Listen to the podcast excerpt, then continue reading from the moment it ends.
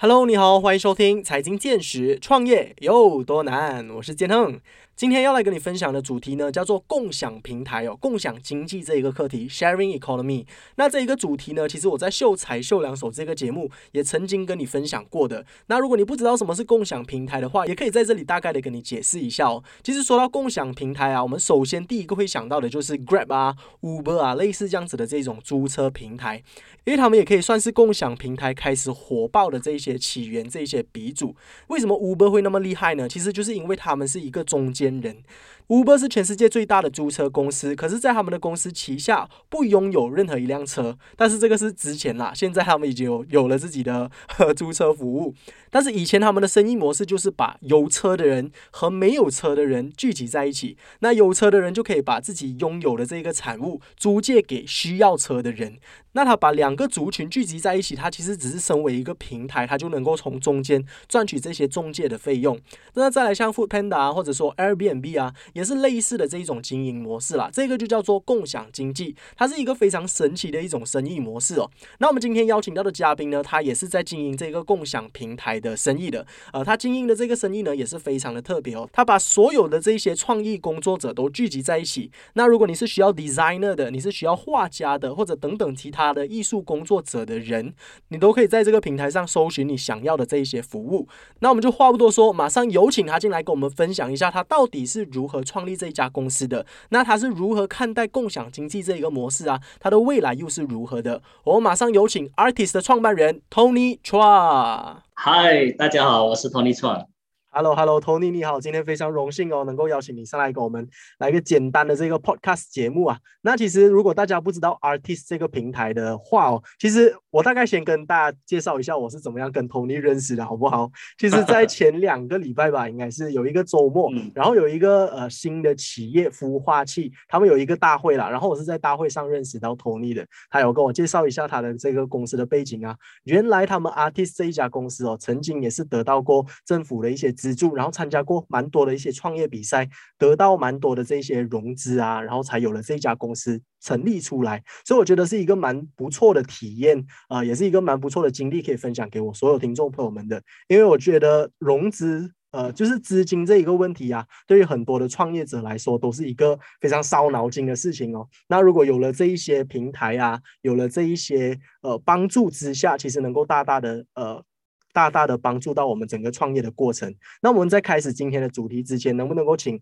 呃 Tony 来个简单的自我介绍，跟大家告呃告诉大家一下 Artist 这个平台是在什么时候创立的？那你在成立 Artist 这个平台之前，又是从事什么行业的呢？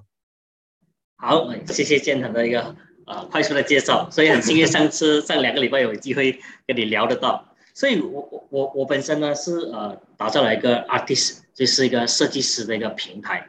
所以其实我觉得平台这个事情，可能大家很多年前应该是在 Uber 进来的时候，大家对平台这个字开始会比较呃熟悉，哦，所以其实对我来讲，创业这个事情呢，我相信很多人没有创过业的时候，第一个感觉就是，哎，就是做一门生意，然后把它赚到钱，就这么简单。所以我的前身也是一样，我们从打工开始，所以第一次创业就开个 agency，我们做一个。比赛的 agency，所以那时候发现其实非常的困难，但是就是客源很难找，找到客源过后又没有设计师可以去帮忙去处理，所以也发现到 in house designer 一个人的能力没有办法满足所有不同客户的需求，所以其实我就发现对我自己来讲，哎，其实马来西亚设计师蛮难找的，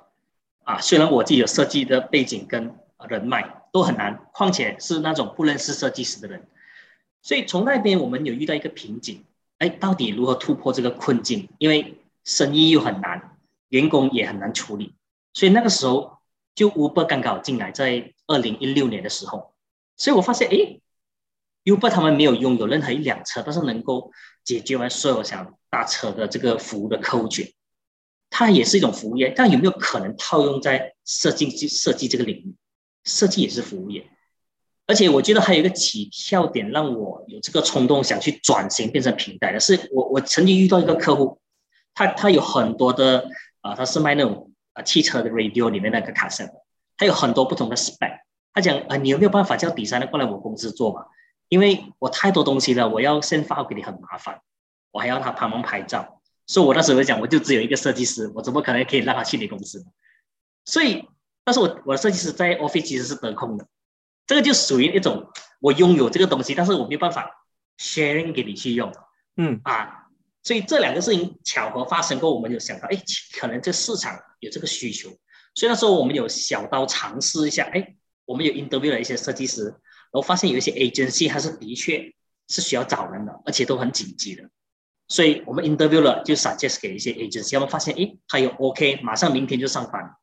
哎，我们觉得这是一个可行的模式，所以那时候我们从那边开始，阿弟就诞生。嗯，了解。其实我觉得共享平台这一个模式啊，生意模式是非常非常神奇的。像刚刚 Tony 也是有提到说，Uber 这一家公司，他们。呃，这一家公司不拥有任何一辆车，但是他们是全世界最大的租车平台，像 Airbnb 也是一样这样子的模式。他们不拥有任何的房地产，但是他们是全世界最大的房地产公司，大家都可以做这个租借。他他们像是一个中间人吧，所以我认为共享平台它是一个能够让人与人之间有更加多的连接，更加多的机会能够 connect 在一起的一个平台，所以它是一个非常神奇的存在哦。那 Artist 也是非常聪明的，就是把设计师还有需要设计师的这些公司结合在一起，把他们 connect 在这个平台上，就能够得到更加多的合作的机会了。那我能够大概的了解一下，就是 Artist 这个品牌平台在诞生之前哦，因为我有大概的了解过 Tony，就是他们是通过参加这个创业比赛，然后得到这些呃很大很丰厚的这个资金，才把这个公司创立起来的嘛。那在得到这个融资的这个过程啊，能不能够分享一下，当时候你们的心情是怎样？你是怎么样找到这一个方案的？所以我觉得在呃融资，因为我我其实我也是第一次创业嘛，其实也不懂融资这个事情，也不了解生意模式，所以我们是属于误打误撞开始了这个平台，哎，发现可以做，然后在早期的时候，其实我们就有第一个呃 angel investor，他看到我们这个模式也非常好，是属于啊我们的个人圈子啊朋友，所以觉得哎觉得也不错这模式，他可以愿意投资两百千进来，所以那是我第一个感觉，就是说哎。原来有一门生意是有人愿意投资这个概念，以前也没有想过，哎，原来生意是可以拿投资的，啊，所以从那边开始，我发现，哎，原来生意模式是值钱这个事情，啊，比赛真的是用我们整个生意去赚那笔收入进来，啊，从那边开始，我们拿第一笔资金，所以就可以开始去扩张人手，去把整个事情更加量化。当然那时候有了一开始我们叫做 MVP，我们发现有客户有这个需求，我也找到比赛那个 supply。去做这个 matching 的事情，但是我我们还是有一个想法，就是到底下一步要做什么啊？因为也没走过，身边的人也没有办法给予建议，所以那时候很幸运，那时候我们就第一次加入了圆梦工厂创业大赛，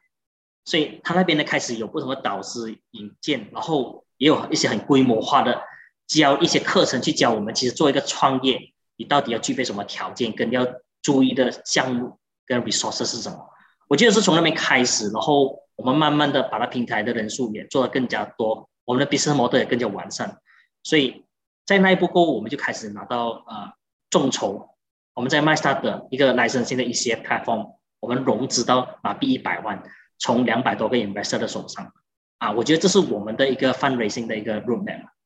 嗯嗯嗯。我觉得这个也是非常好的一个体验哦，就是对于第一次创业来说，能够得到这么大一笔的这个资金，对你们来说是一个非常好的信心，能够让你们去呃发展整个公司了。那你们拿到了这个 investment 之后哦，你们呃的计划啊，呃目前为止还是算是呃。都是顺利的嘛？那还有什么其他的一些变化啊？就是在整个创业的这个过程上啊，跟你们想象中的是一样的吗？能不能够分享更多你在创业上的一些过程、一些有趣的经历等等的？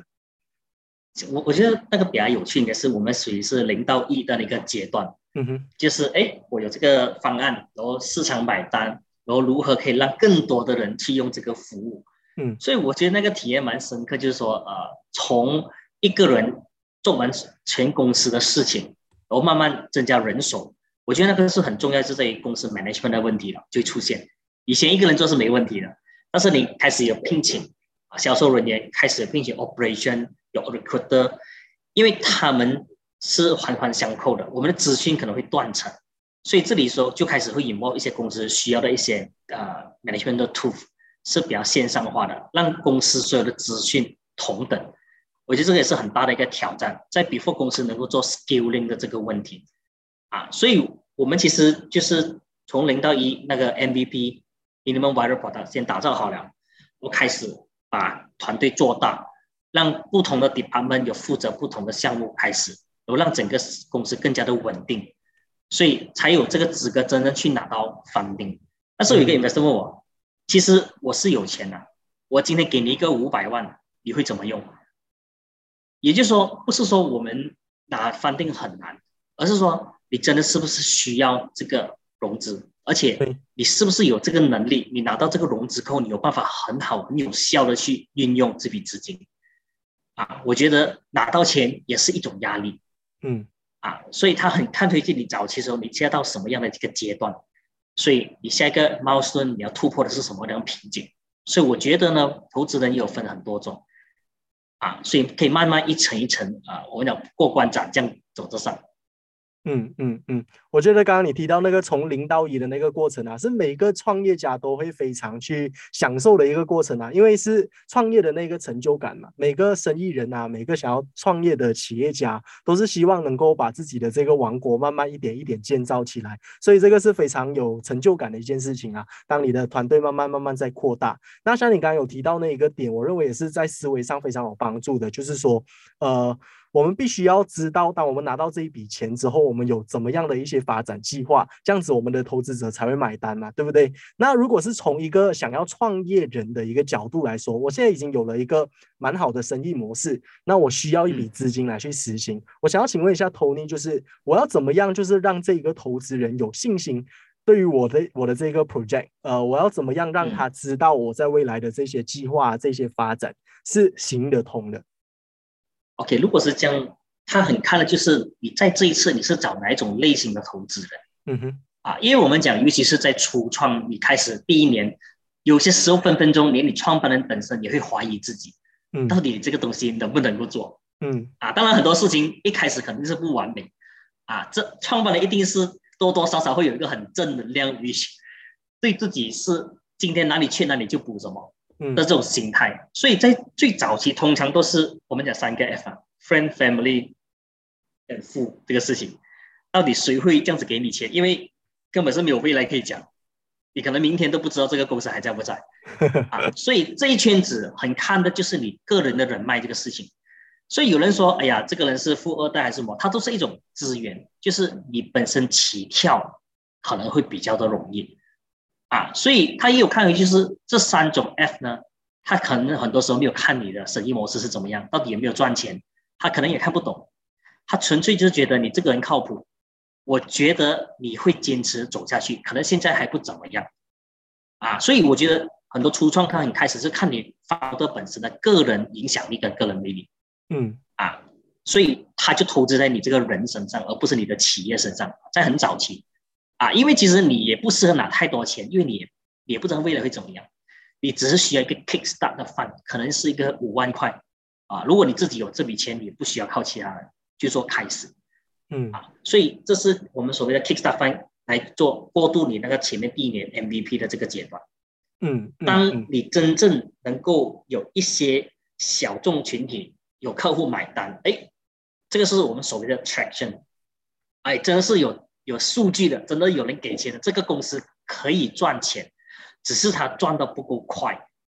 哎，如果一个月就能够赚十千了，现在因为我缺了一些啊 machine，还是我缺一些款销跟 sales person，如果我请的进来，这样我的销售额就会快速的大大提升。啊，这样我这个理由是蛮充分的，我就可以跟 investor 讲，这个时候第二轮那些 investor 可能跟你交际不太深，他也不会卖你人情。他就是看数据，我觉得哎，你这门生意真的是可以做，真的是有钱赚啊！所以我也想搏一搏啊！所以它属于回酬率也蛮高的。如果你真的是成功，所以他就会投钱给你，来让你原本想要做的事情提早发生。可能你这个东西是十年才会发生的结果，因为有钱进来，你可以在一年就 achieve 得到。嗯，所以这个就是当你有 traction 的时候，是很靠整个生意。它 running 了的那个形式来去 convince。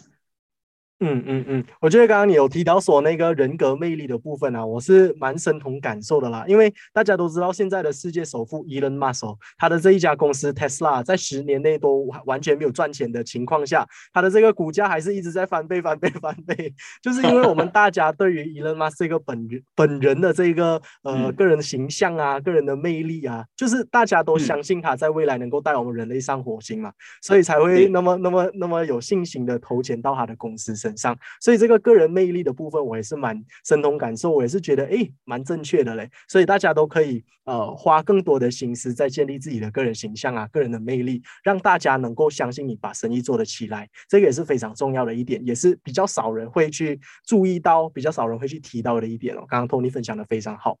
那再来，我们还想要请问一下 Tony 的，就是既然我们刚刚有讲到前期的一些准备嘛，那我想要请问一下，就是你在建立这个共享平台啊，这个 artist 的共享平台的时候，其实共享平台，我相信就是在初创的时候，面对到最大的问题就是在于人脉，因为平台最重要的就是流量啊，最重要的就是人脉嘛。嗯。那你们在呃。就是整合这些人力资源的时候啊，你们是怎么样去一个一个去找寻这么多的 graphic designer 啊，这么多的 creative 的人才啊，来让你们的这个平台有一点点的这个 traction 呢？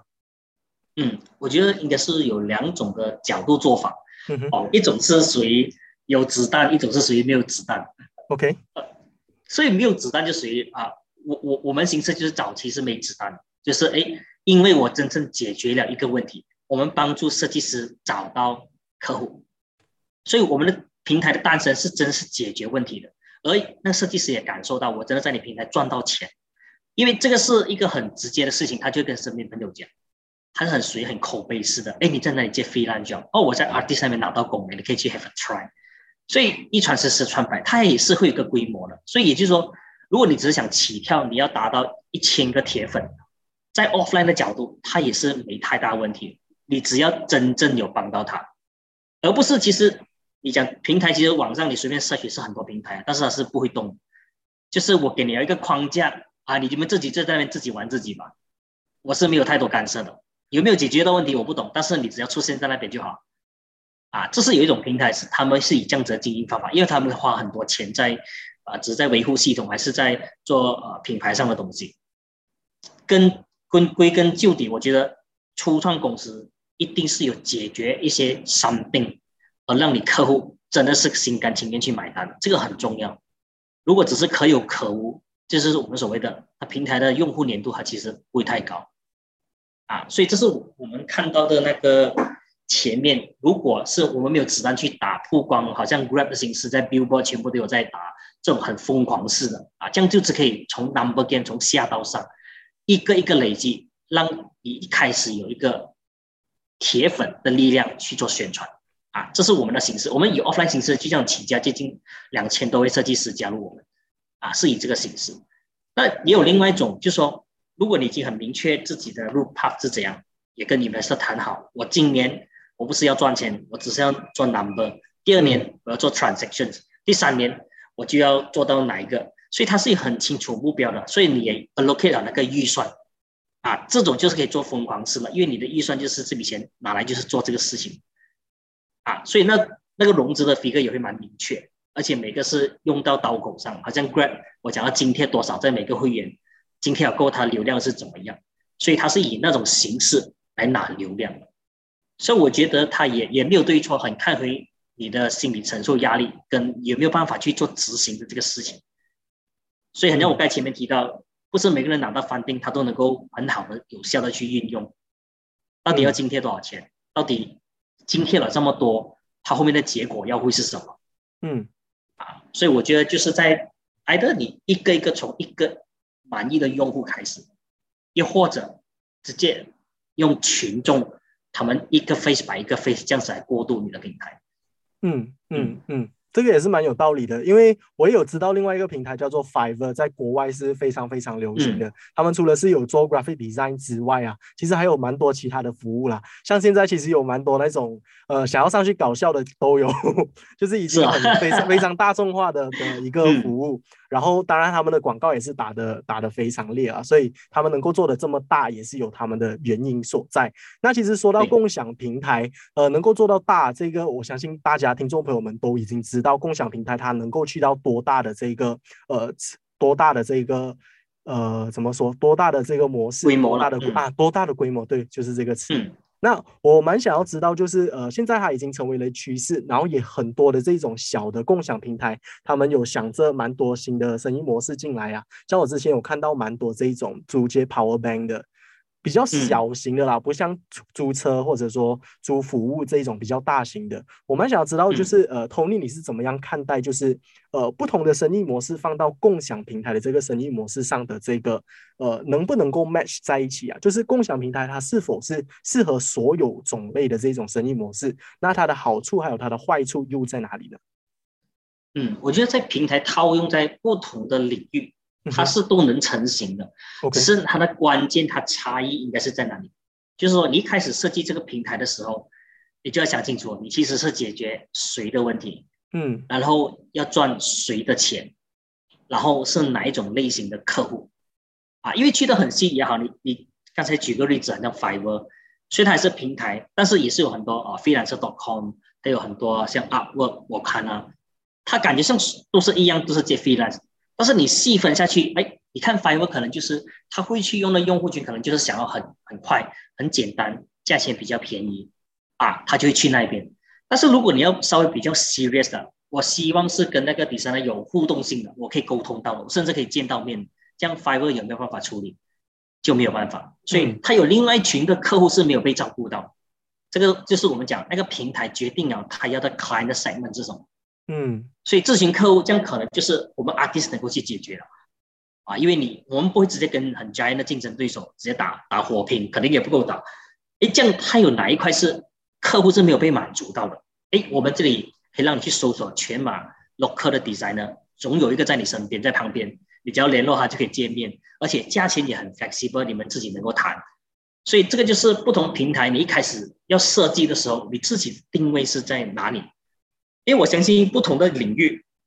它会有自己的呃，它的那个那个 industry 的特别的地方啊。我听过有做想要做水喉的啊，来近期搞点平台也是已经好像搞点了，已经上到了。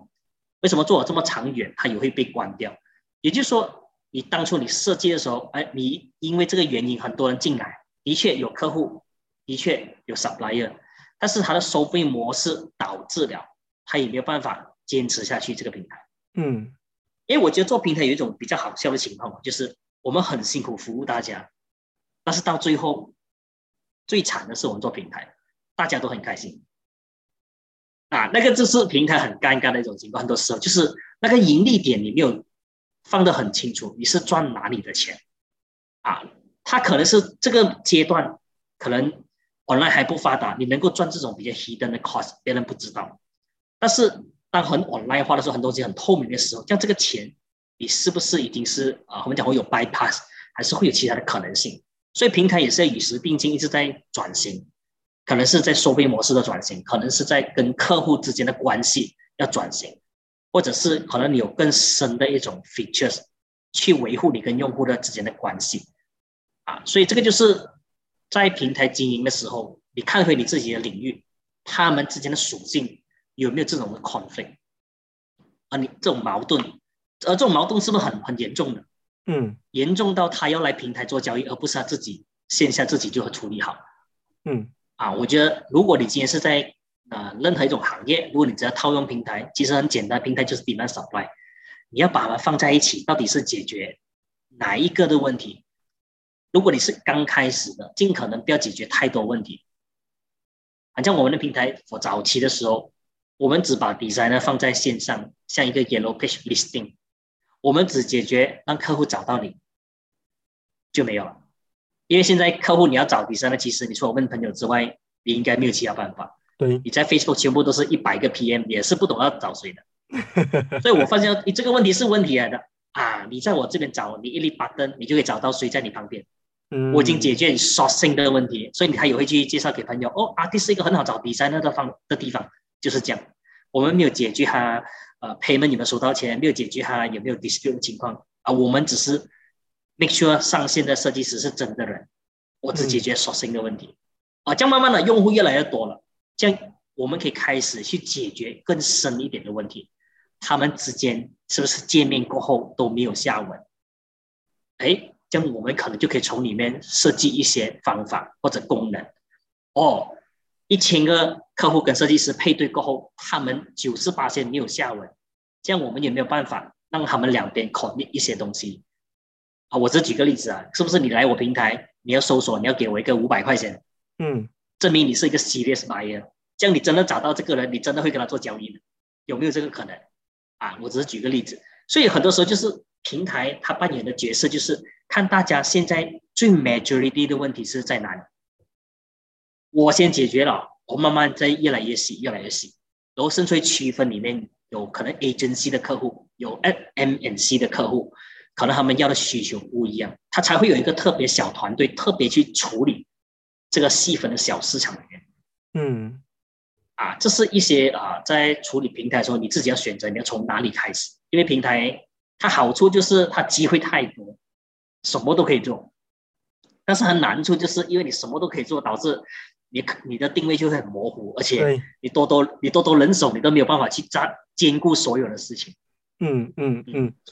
从刚刚 Tony 有提到的这个 example，就是你可以从一个很广大的问题，然后再慢慢越来越细分，越来越细分，越来越细分，然后就是把每一个小小的细分市场做到很专业，做到很精啊，这个才是你的平台最最关键能够成功的一个地方。这个也是认为呃非常非常。难的一个部分，也就是为什么有些平台他们可以做到这么大规模，就是因为这样子。像 Artist 这个平台，要是说如果他们真的能够把马来西亚所有的 designer，呃，都聚集在这个平台上啊，它其实能够帮助到整个马来西亚的这个 designer 的市场都崛起起来，所以它其实可以影响整个国家的经济的。这个平台它的可能性是无限的，我认为。那其实说到共享平台要不断不断的改进，不断不断的改变呢。其实我之前有看过一篇文章，一篇论文，它有提到说，其实共享经济这一个模式啊，在很久很久以前已经有了。像我们呃马来西亚的茶餐室啊，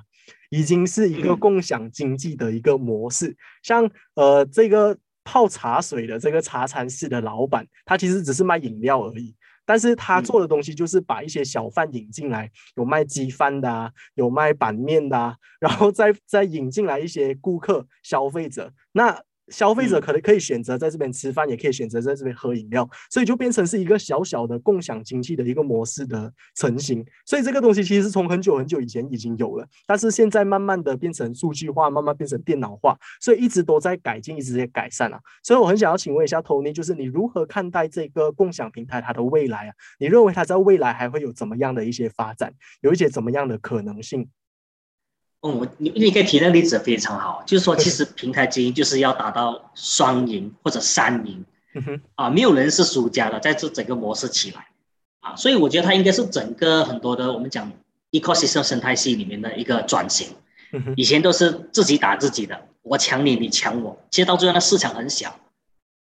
啊，我觉得平台的诞生，当然有人说它呃可能啊颠覆了整个原本的产业，让原本有一些人受惠的变到被淘汰掉。我觉得其实他也没有办法被阻止，因为科技越来在进步，努力的人会得到更好的回报。尤其是在服务业啊，如果以前还可以啊，你讲偏吃这做不好，没有人懂，我继续可以混在里面。那现在越来越难了，所以很多人已经未必是只靠熟人介绍，他真的很看数据化。你到底是不是曾经做过好的项目，做过类似的？你上一家服务怎么样？我觉得好像 Shopee、Lazada 已经训练到消费者非常明确，很会做做比较，啊，找到一个合适我的。啊，我只是觉得，呃，设计师本身是特别，是在于每个人都是独特，他没有办法被复制到一模一样，而且每个人跟他配合的关系，啊，他的语气都会不一样，所以他才是一个最好的一个在设计领域做一个平台的。我们看到一种威力。OK，你刚才提到的就是说，共享经济它的未来，我觉得陆陆续续在不同领域会慢慢发生。嗯哼，啊，这是必然的，只是说。有一些可能是 lawyer 的，他可能有自己比较 professional 的 guideline，他没有办法很透明化这样子做，所以他们会稍微调整。所以你那之前我早期我看过不同的平台，在那个领域里面会有，但是往往他做不做得下去，他可能还有一个很关键的原因，就是所谓他市场的问题够不够大。好像在中国，可能你只是解决一个很小的问题，他都有办法做起来。但是在马来西亚，其实如果你只解一个小的问题，可能全马人口再分种族、再分地区，你能够服务的客户其实是非常少。如果你的领域又属于是很低频的，我一年才需要一次，那基本上你是你的获客成本会高过你从他身上赚的钱，所以他就逻辑不同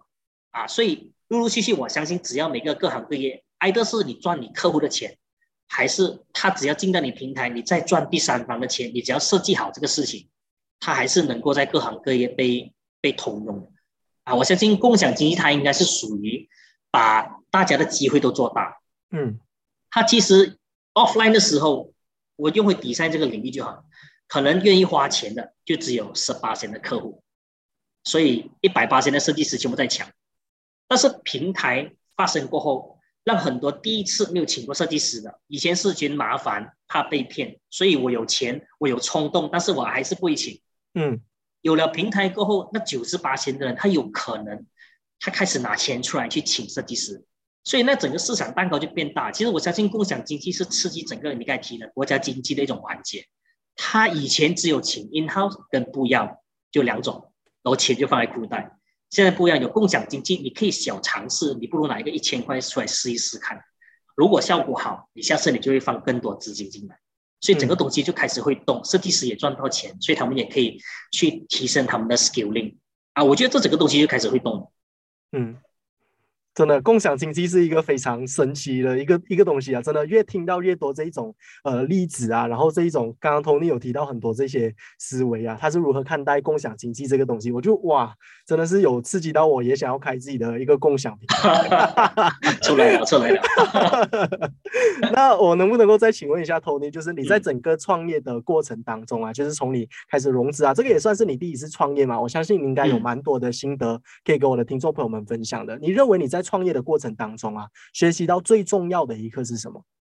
我学习到，我后面越来发现，真的，呃，真的要会看账了，这蛮重要。看账，cash cash flow 的问题。OK OK 啊，就是蛮蛮深刻体验的。就是前面早期，因为我觉得，只要一间公司它资金不断裂，它都还有机会。对，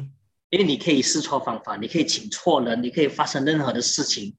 只要你公司还能运作，只是可能把时间线拉长了。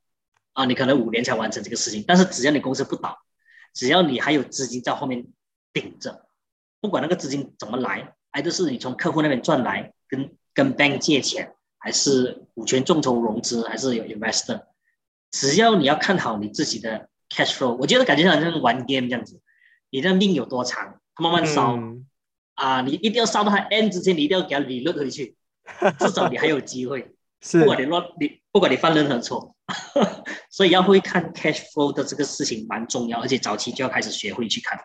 嗯嗯嗯。非常有道理哦。那其实呃，像我们今天有谈了蛮多的主题嘛。之前刚刚 Tony 也有分享到了融资的这些主题，就是其实蛮多的创业家在创业前期他们会担心说，呃，没有钱呐，没有资金。但是刚刚 Tony 已经有提到说，其实现在市场上有蛮多的投资者都很愿意投钱的。其实资金是有的，只是我们有没有一个好的 idea 能够去解决到市场上的一些问题，这个才是最关键的。那我们能不能够在呃，就是从这一些呃。提出这些问题的人，再呃延伸一下这个问题啊，就是呃对于没有资金的一些朋友，他们想要提到一些资金，像刚刚我们有提到说要解决市场上的痛点嘛，能不能够再从这一个点再延伸下去？他们还需要更多哪一些思维上的进步啊，或者说他们需要怎么样更充足的来去解决这些市场上的这些痛点等等？能不能够从呃，请 Tony 再呃讲多一点关于这个？像关于这点，我觉得呃一个很重要就是像是。验证了这个事情，嗯哼，我觉得很多时候我们做到创办人的一定想法非常多，看到这个，哎呦，我 inspire 这个东西应该是可以做。哦，那边有是，应该是创办人本身的敏感度应该是蛮高的，对，诶，这个就是机会，这个就是机会，但是很多时候往往就停留在想法上，跟妄幻想，哦，这个未来会很大，所以其实还有一个很重要的一个环节就是落地去验证的这个事。你可以多快验证这个事情，拿到一个总结？你应该 all in 进去没有？啊，很多时候有些东西它不成，可能也是你做一半不做一半，test test 的心态啊。所以我觉得有些时候有些想法，哎，我觉得这个可以做，这个市场有没有？所以你可能用 survey，你可能真的是卖一个产品去 approach，或者是直接去上门去拿 feedback，这些都是一些验证法。你可能用三天，哎，我得到一个结论，这个东西真的可以做。所以你之前做的验证的东西，它是一种数据，你可以来 convince 你自己，哎，这个东西我可以 all in 我的 saving 进完去，因为我已经验证了，它真的是可以做赚到钱。然后你这个数据也可以拿来去 approach 你的 family。因为他们可能不会问你太多问题。哎呀，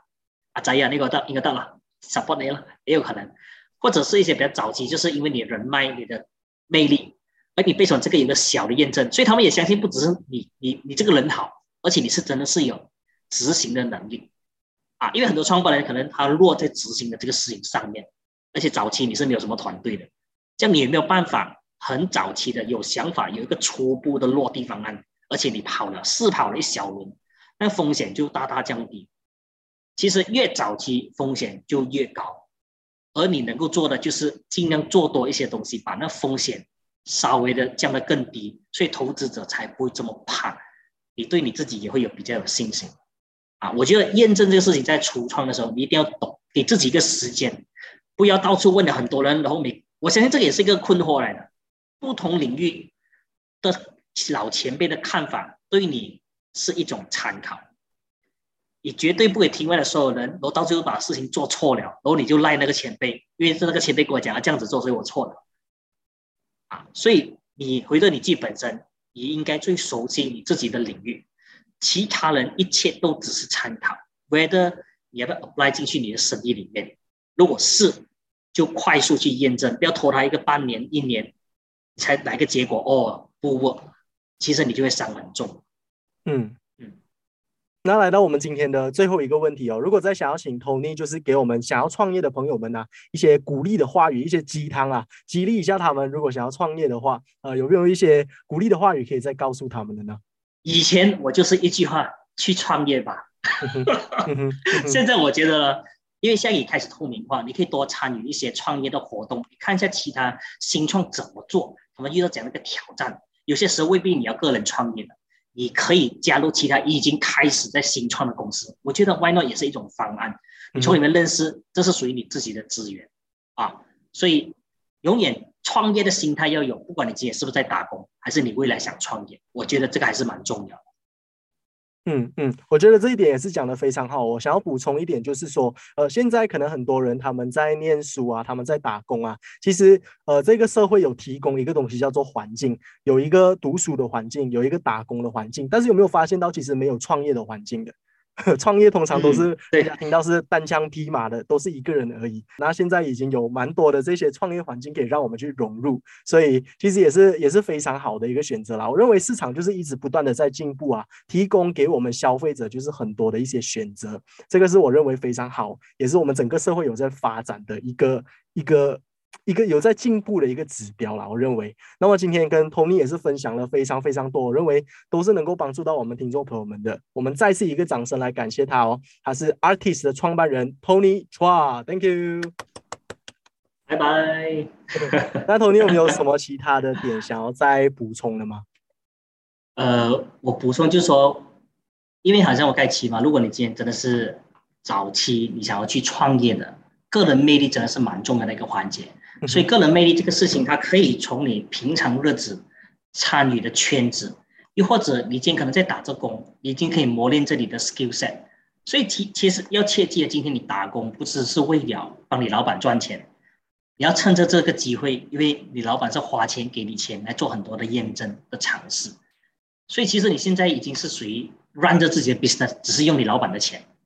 啊去 test 整体的效果。所以。用创业的心态去打工，然后其实你已经 anytime 可以来创业，而且你的 resources、你的人脉就从那边开始建立啊，所以我也不排除说一毕业你就创业还好，还是你做了工十多年过后四五十岁才来创业好，